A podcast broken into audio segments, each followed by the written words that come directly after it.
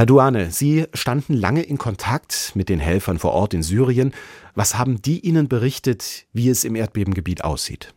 Natürlich ist es sehr schwierig, äh, auch für die Partner vor Ort, die natürlich auch selber betroffen sind äh, von dem Erdbeben. Ähm, aber wir sind sehr stolz auf unsere Partner, die tatsächlich auch seit der ersten Stunde im Erdbebengebiet auch wirklich helfen konnten auf beiden Seiten, sowohl in Syrien wie in der Türkei.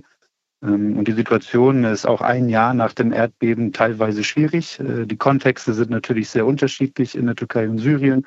Aber vor allem in Syrien ist es sehr schwierig, auf dauerhafte Lösungen zu gucken wogegen das in der Türkei der Fall ist. Ähm, aber wie Sie auch selber gesagt haben, es leben auch in der Türkei noch viele Menschen in provisorischen Siedlungen. Ähm, und das ist in Syrien natürlich auch der Fall.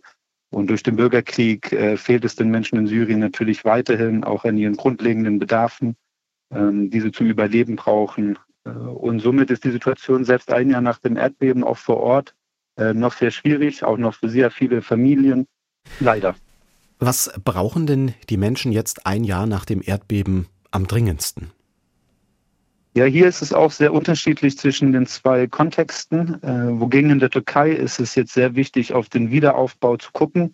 Äh, und auch dauerhafte Lösungen müssen in Frage kommen. Es geht darum, das Katastrophenrisiko zu minimieren, auch für die Zukunft. Türkei bleibt weiterhin ein erdbebengefährdetes Gebiet.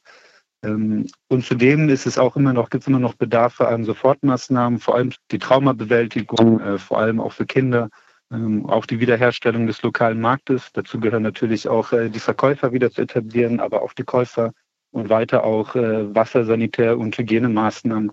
In Syrien ist es sehr schwierig, auf dauerhafte Lösungen zu gucken, auch weil das Erdbebengebiet ja immer noch auch eine Konfliktregion ist. Hier ist der Fokus mehr wirklich auf würdevolle Unterkünfte, also dass man die Menschen auch in Würde unterbringen kann.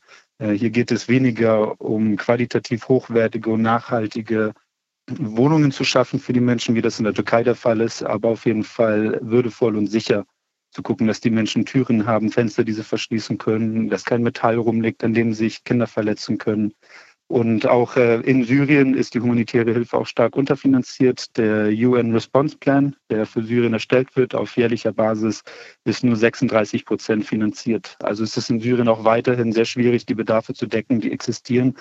Ähm, das ist in der Türkei zum Glück nicht ganz so extrem der Fall, wie wir das in Syrien sehen. Was sind denn aus Ihrer Erfahrung die größten Hindernisse, wenn es äh, darum geht, äh, Hilfe zu leisten?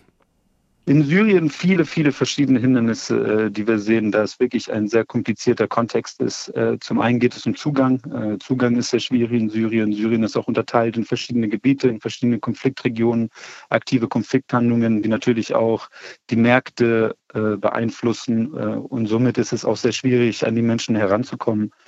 Zudem auch, ähm, dass es unterfinanziert ist, die humanitäre Hilfe in Syrien, ist auch ein Riesenproblem. Zudem gehört auch das Banksystem, überhaupt Gelder nach Syrien zu kriegen, ist auch immer für uns wahnsinnig schwierig. Äh, somit ist die Arbeit in Syrien auch schon vor dem Erdbeben, Erdbeben sehr schwierig und ist auch weiterhin äh, nicht, nicht einfach, äh, in Syrien die Hilfe zu leisten. Jedoch haben wir wirklich Partner vor Ort, ähm, die es trotzdem schaffen, trotz den Umständen weiterhin die lebenserhaltende und lebensrettende humanitäre Hilfe zu leisten, die tatsächlich auch gebraucht wird, dringend vor Ort. Neben dieser materiellen Not, Sie haben es auch schon angesprochen, sind auch die psychischen Folgen dieser Erdbebenkatastrophe erheblich. Was können Sie denn dazu sagen? Ja, Riesenbedarf, sowohl in der Türkei wie auch in Syrien sehen wir wirklich einen Riesenbedarf an psychosozialer Unterstützung äh, und durch die Gesellschaft hindurch. Äh, natürlich sind Kinder immer im Fokus, aber das ist auch hauptsächlich die Arbeit, die unsere Partner jetzt vor Ort auch leisten, äh, vor allem auch in der Türkei wie auch in Syrien haben wir viel psychosoziale Unterstützung äh, für alle. Äh, wir haben auch äh, Community Centers, wie sie nennen, also auch wirklich Orte, an denen die Menschen kommen, Traumabewältigung äh, in Anspruch nehmen können, entweder in Gruppensitzungen oder auch in individuellen Sitzungen. Und unser Fokus liegt stark wirklich auf diese Traumabewältigung äh, von der dortigen Bevölkerung. In Türkei ist die Traumabewältigung sehr fokussiert auf die Folgen des Erdbebens. In Syrien können wir uns dann nicht nur aufs Erdbeben fokussieren, da Trauma auch wirklich äh, weitgehend durch den Konflikt auch natürlich geschürt wurde und viele Familien nicht zum ersten Mal auch umsiedeln mussten, äh, sondern mehrfach umgesiedelt haben, auch schon vor dem Erdbeben und somit die Bedarfe an psychosozialer Unterstützung auch enorm sind in Syrien.